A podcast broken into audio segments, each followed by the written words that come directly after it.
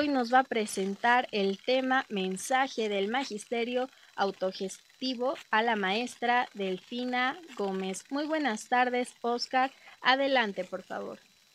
Muy buenas tardes, estimada Litsi, estimados radioescuchas. El día de hoy, el, eh, a través del que les habla, el magisterio que forma la red de autogestión y solidaridad, comparte con este amable auditorio un mensaje dirigido a la maestra Delfina Gómez Álvarez, gobernadora del Estado de México, lo mismo que al maestro Horacio Duarte Olivares, secretario de Gobierno del Estado de México, y al maestro Miguel Hernández Espejel, secretario de Educación, Ciencia, Tecnología e Innovación de la entidad. Este mensaje es eh, un planteamiento de carácter político que eh, se hace desde los colectivos eh, docentes de varias instituciones. Dice así el mensaje que hoy compartimos con todos ustedes. Pronunciamiento de RAIS, Red Autogestiva y Solidaria, sobre el nuevo gobierno y la relación con el magisterio autogestionario. Los suscritos profesores y profesoras de las escuelas preparatorias oficiales 224, 171 y 55, así como de la Universidad Revolución y Universidad Nacional Comunitaria, que tenemos origen en las escuelas populares del Estado de México, nos agrupamos en una red de autogestión y solidaridad, siglas de RAIS, integrantes del movimiento magisterial mexiquense Expresamos a usted nuestra inquietud, ya que a más de 100 días del nuevo gobierno, las demandas esenciales del magisterio mexiquense y las escuelas autogestionarias permanecen desatendidas pese a los compromisos electorales.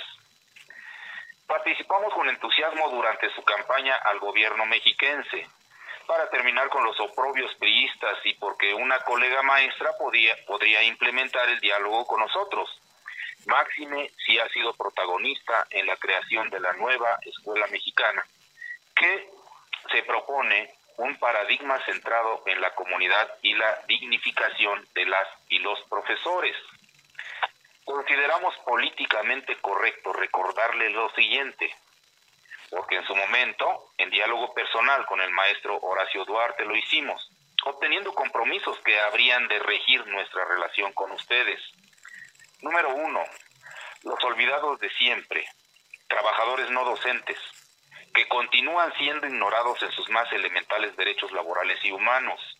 No puede haber nueva escuela mexicana digna mientras los conserjes, porteros, veladores, secretarias, empleados de mantenimiento, intendentes, etcétera, sean pagados precariamente o subempleados.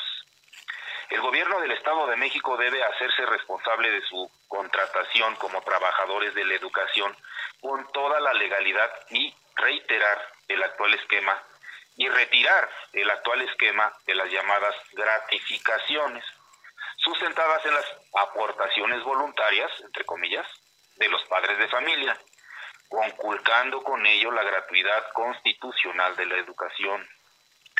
Dos, la basificación para docentes, aspecto fundamental que debe garantizar la estabilidad laboral y el reconocimiento justo al trabajo del magisterio. Son derechos laborales establecidos en la Ley Federal del Trabajo y los Derechos Humanos, violentados como resabio pernicioso de la mal llamada reforma educativa peñanietista, causante de la infame interrupción de salarios y discontinuidad en la antigüedad laboral. 3 el sistema de salud y seguridad social de nuestro Estado, que se encuentra en crisis. Es imperativo una profunda revisión del ICEMIM en cada aspecto de las responsabilidades encomendadas, asignando de manera prioritaria los recursos necesarios para la atención médica. Es claro que hacen falta instalaciones apropiadas con el instrumental, aparatos y laboratorios idóneos, médicos y especialistas y desde luego medicamentos. Hacer sencillos los trámites para acceder a los servicios de salud de calidad El sistema de pensiones y jubilaciones es tardado, no menos de dos años para dictaminar un expediente y un tiempo sin precisar para el pago de las mismas. Cuatro, nuestros centros escolares deben contar con el apoyo de personal médico que auxilie en las emergencias de cada día, así como en la gestión integral de la salud de las poblaciones escolares. No es concebible una nueva escuela mexicana que no planee y actúe en situación para prevenir y detener males y enfermedades. 5. La infraestructura educativa es insuficiente y carente de visión ecológicamente sustentable. Debe ser atendida como fuente de bienestar en las actividades educacionales, como centro de desarrollo comunitario y como ecosistemas donde se coseche el agua de lluvia y se aprenda la agroecología como práctica ordinaria de la conciencia ambiental. 6.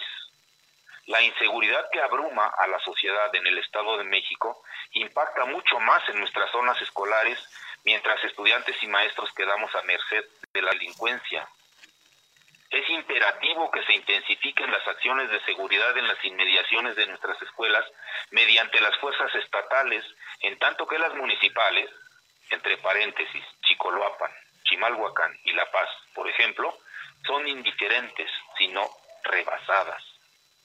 7.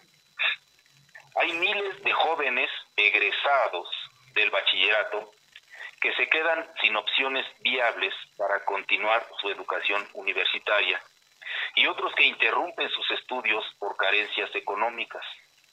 Es preciso que las autoridades de gobierno abran los ojos a las opciones comunitarias que ya son una alternativa en la que las organizaciones y comunidades vienen aportando.